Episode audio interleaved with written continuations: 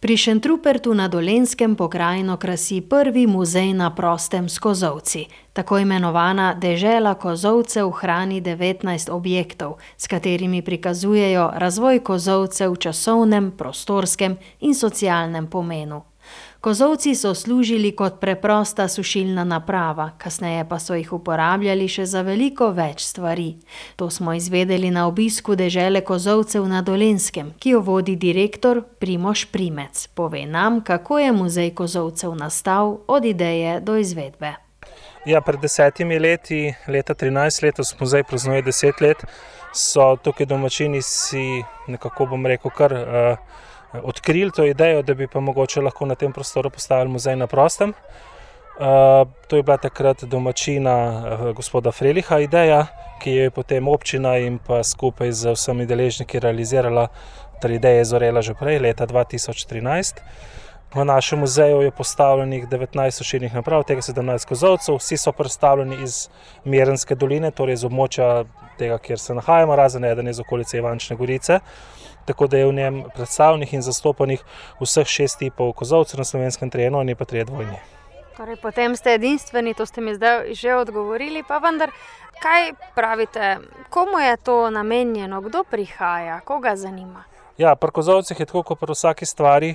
Bom rekel, gradbeni imaš neke eh, rekel, pravila oziroma eh, strukture, kako nekaj izgleda, ampak seveda slovensko podeželje ima še množico kombinacij med kozovci, podi, štalami in podobno, eh, kjer se te kozovci bolj kot ne samostojni, samostojne enote ali pa so delati kakšnih drugih poslopij. Zato je naš muzej predstavljen predvsem temu, da se v prvi vrsti ohrani ta bogata dediščina stavbarstva na območju Slovenije in pa tem jugovzhodne Slovenije. S tem, ko smo te kozovce obnovili, smo jim predstavili in obnovili, smo jim omogočili, da bojo še kar nekaj let preživeli. Cilj našega muzeja je tudi, da pač te tradicionalne obrti ohranjamo in jih tudi skozi naš muzej pokažemo, torej kako se tesa, kako se dela slanata streha, kako se vse stvari, ki so s kozovcem, torej tudi življenje in uporaba, uporablja. Zato smo mi zelo.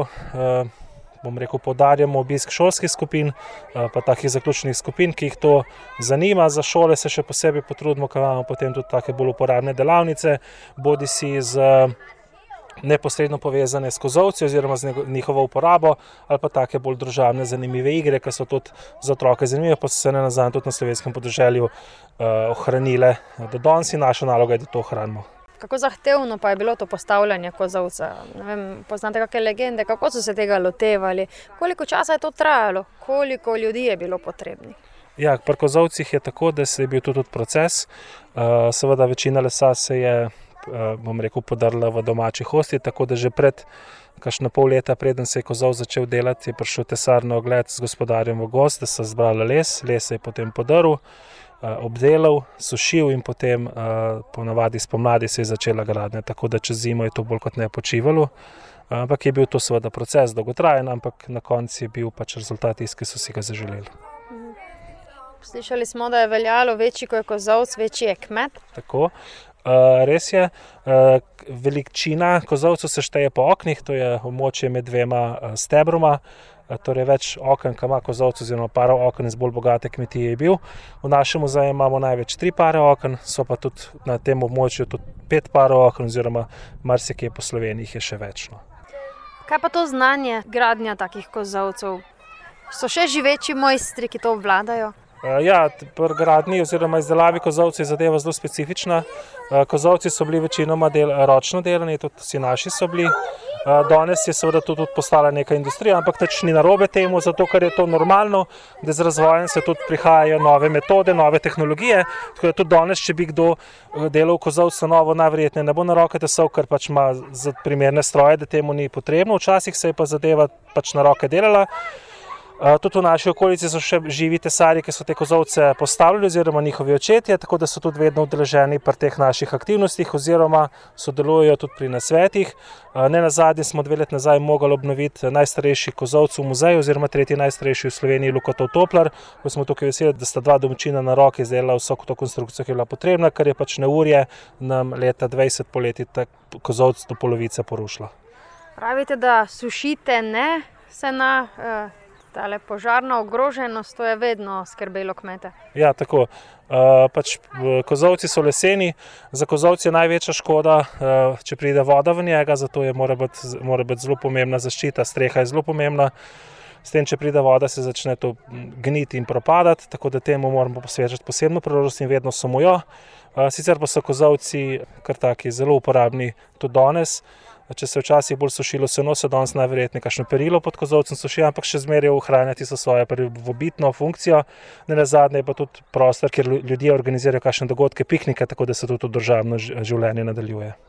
To je bilo že od nekdaj veljalo, da se pod kozovcem vsi dobro počutijo. Tudi pri vas je tako. tako tudi pri nas je tako, mi temu namenjamo posebno priložnost, zato tudi naše kozovce nimamo uniformirane, zaprte, nedostopne, ampak jih odpiramo ljudem, naj si bo z dogodki, s porokami, z delavnicami in podobno, tako da se res doživi uh, doživetje, bomo rekli, kozovca, tako kot mora biti. Tako kot nekoč. Ja, tako, tako kot nekoč. Ja. Kozolec je ponavadi lesena, strani odprta stavba za sušenje žita in trave. Slišali smo, da dan danes na kozovcih sušijo še marsikaj drugega. No, z leti so ljudje to osnovno funkcijo kozovcev nadgrajevali in iz preprostega enojnega kozovca je nastal dvojni kozolec, imenovan Toplar. V muzeju Dežela Kozovcev na Dolenskem, kjer hranijo originale, nas je skozi zgodovino in značilnosti popeljala vodička Vesna Hrovat. Imamo 17 uh, kozovcev, uh, dve sušilni napravi sta dodani. Tako da v muzeju v bistvu si lahko pogledate dejansko, kako je šel razvoj teh sušilnih naprav, kot jim rečemo, od najbolj enostavnih, se pravi, to so enojni kozovci, pa do najbolj kompleksne oblike dvojnega kozovca toplarja. Um, zdaj, najbolj zanimivo je to, da so se vsi ti tipi razvili na takem majhnem prostoru, kot je Merenska dolina. Torej, um, pri nas najdete vse te tipe, tudi razvojno bogate oblike, se pravi ti toplari s svojimi ornamenti. Dejstvo pa je, da na terenu propadajo, In zato so se takrat tista ekipa, ki je delovala v občini, uh, se je odločila, da jih je vredno ohraniti. Poleg tega je to tudi neka dodana vrednost za sam kraj. Se pravi, uh, muzej deluje uh, na način, da vsa lokalna društva dobijo prostor tukaj za svoje vsebine. Deluje v bistvu pa tudi na način, da privablja pravi, turiste iz Slovenije, iz uh, celega v bistvu sveta. Tudi, no.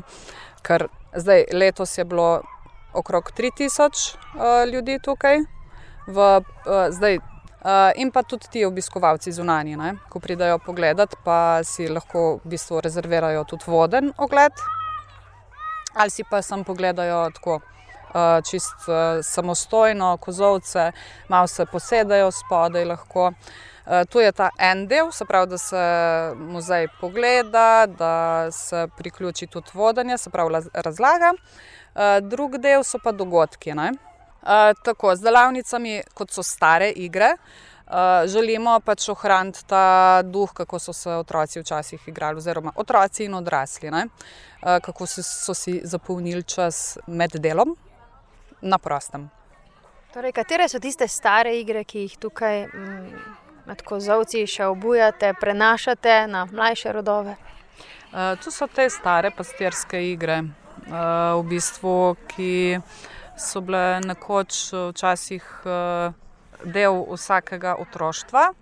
Torej, otroci, tudi ko so že hodili v šolo, no, pa so vseeno potem že še pomagali doma, pa so pasali krave, ovce, kar, kar je že bilo.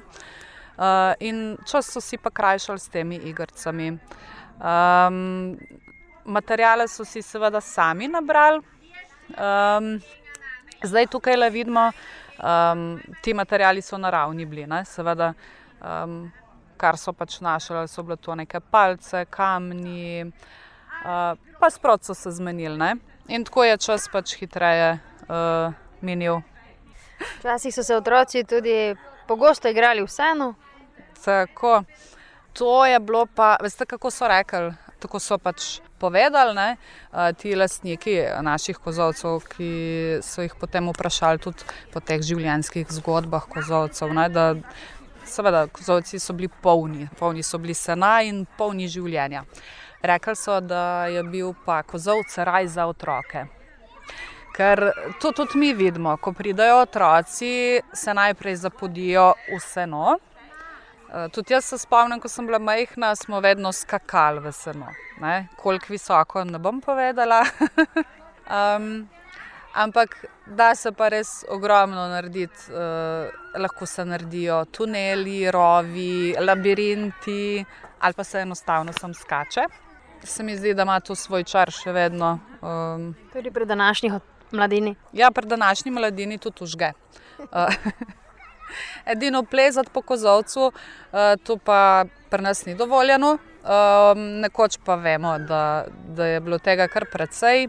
Pa recimo ta stolček je tudi zelo zanimiv, ali hlapec, to je dodaten element, ki uh, visi na rantah. Uh, stolčke so pa uporabljali zato, da so lahko v više late oziroma rante se navdevali. Zanimivo mi je to ime hlapec. Zakaj bi to poimenovali hlapec? hlapec?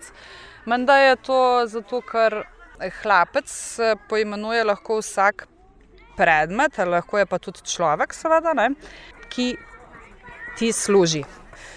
Kakšen je odziv običajno vaših obiskovalcev? Zelo dober, res. Jaz nisem srečala človeka, ki bi ostal ravnodušen.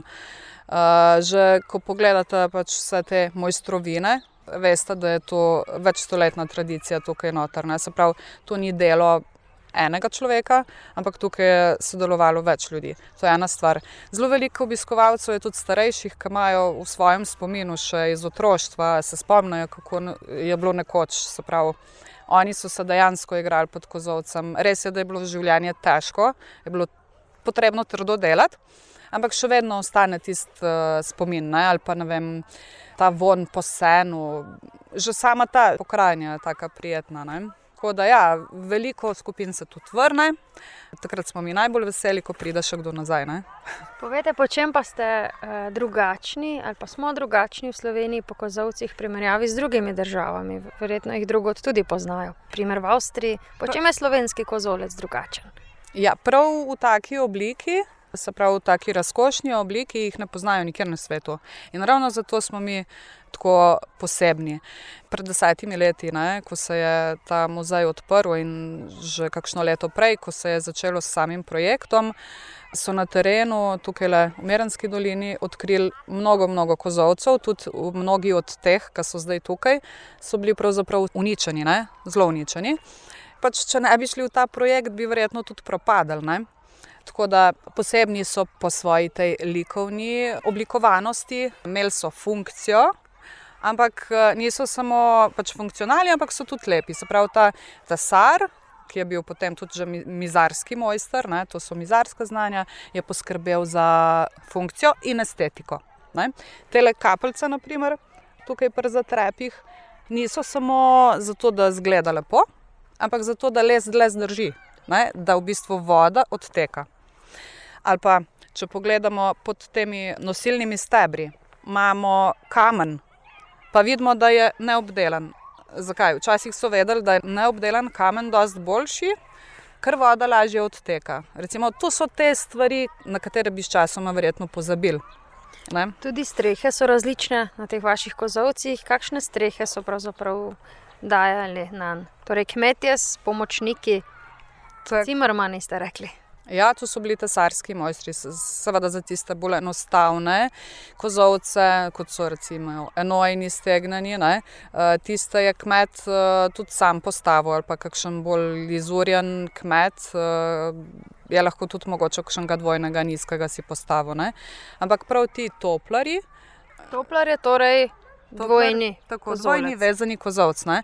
Te toplare so naredili pa tesarski mojstri s svojimi ekipami. Ne.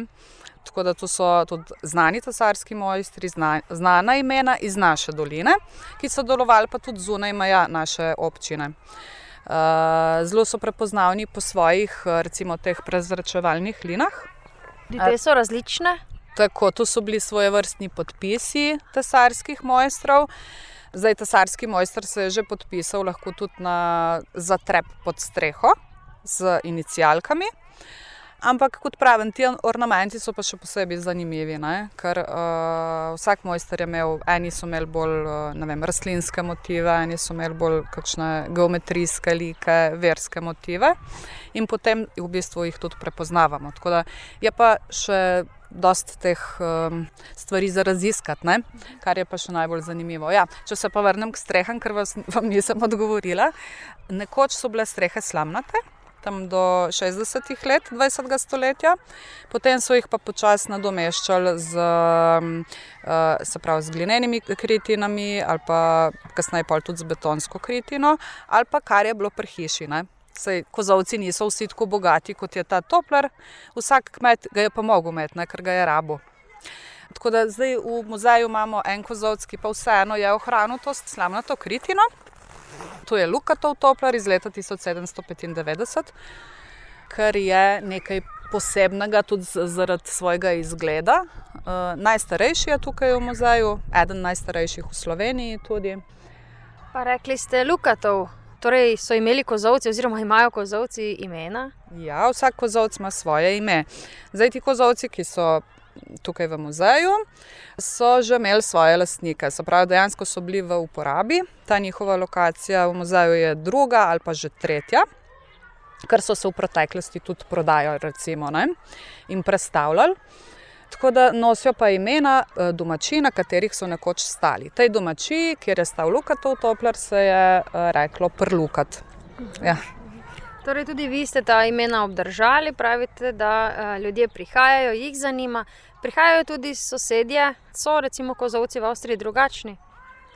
Uh, ja, tudi uh, sosedje, Avstrijci, ne, prihajajo. Zdaj je zelo zanimivo, je ravno kot tukaj stojiva pred tem Lukatovem toplarju v Azilski dolini. Jih je raziskoval naš arhitekt in industrijski oblikovalec Niko Kralj. Zelo velik del njegovih fotografij hrani tudi muzej države Kozovcev. Ta arhiv nam je podarila njegova hčerka. No, in uh, tudi um, zanimivo je, da je v Bistrici na, na Zili, Fajstric am Zilja. Uh, tam je bila tudi ta razstava uh, njegovih fotografij. Tudi šlo se je pogledati dejansko um, na avstrijsko koroško, koliko teh kozovcev je pa še ohranjenih in dejansko jih je zelo malo. Ne? Tako da, kar jaz vem, so ti kozovci bolj v zamejstvu. Torej so še, ampak jih je malo, pa se razlikujejo med sabo. Kozovci so zelo različni. Že tukaj v muzeju vidimo, da imamo šest različnih tipov, ne? tri enojne in tri dvojne. Ampak, kot sem že rekla, v taki obliki, v tako bogati obliki, jih najdemo pa samo pri nas. Se pravi v Sloveniji. V Avstriji uh, so tudi, ampak so bolj, ne vem, ali so to enojni kozovci, ne? bolj pač enostavni, s temi ornamenti, z ganki, s prezračevalnimi linami. Pa mislim, da so bolj uh, pač neka slovenska značilnost, ne, ne samo dolenska, tudi štajerska, ne, gorenska. Ampak še zadnje vprašanje. Torej, kozovci so vedno služili sušenju sena, nekateri že izgledajo kot tudi bivalni, da imajo bivalne prostore, ampak pravite, to je bilo le za silo. Ja, tako prav, da bi kdo živel. Eh, to se je zdaj v zadnjih letih ta trend nastal, da se uživi kozovc ne, v nek drug namen, seveda, ker za to prvotno funkcijo sušenja spravilo. Tega več ni, ne. vidimo, da se na drug način pač kmetijstvo razvija, nažalost, ampak tako je. Ne. Uh, to je bilo v bistvu zelo naporno delo. Seveda, če bi poznali kakšno drugo mehanizacijo, verjetno bi tudi že takrat to uporabljali. Eh, zanimivo je pač, uh, včasih so si mogli ljudje pomagati med sabo, na tak način so tudi zgradili kozovce, ker so jih ročno obdelali, ročno postavili. In pa tudi ta vsa kmečka pravila, ki so sledila, v bistvu so bila nek uh, pač družaben dogodek. Ne. Je imel vsak kmet svoj kozolec ali so si tudi delili? Kar jaz vem, je kar mogo imeti vsak kozovc. Vsak kmet najmanj en uh, kozovc. Ne, se pravi, večji kot je bil kmet, večji je bil kozovc. Tako da vsak je bil prad ponosen na to, kar ima. Če že ne uh, s tem, kako je izrazljan njegov zatreb ali pa gang, uh, je mogel biti pa najvišji, recimo, da je imel več lat ali pa rand v višino. Kot je danes traktori, lahko rečemo. Ja, tako naprimer, tako ali pa z avtomobili. Ja. Se obstaja en tak hec, ne, da so nekoč, oziroma danes, punce recimo, ne, gledajo, uh, s kakšnim avtomobilom se prepele fant. Včasih so punce pa štante štele. Kako znani pa so slovenski kozovci?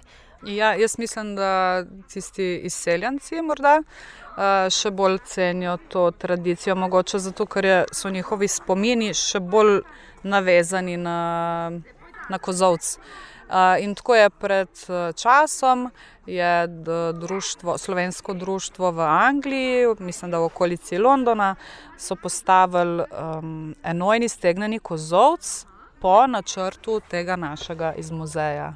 Tako da izdelal ga je tudi slovenski tesar, ki je skupaj s svojo ekipo in z lesom pretovoril tja, tako da imajo oni svoj društveni kozovc zdaj. Tudi v Angliji si je moč ogledati slovenski ja kozolec. Zgleda, ja. Vse pa evo. Tako kot slovenci. Ne? Tam, kjer so slovenci, tam je kozolc. Hvala lepa. Ja, hvala vam.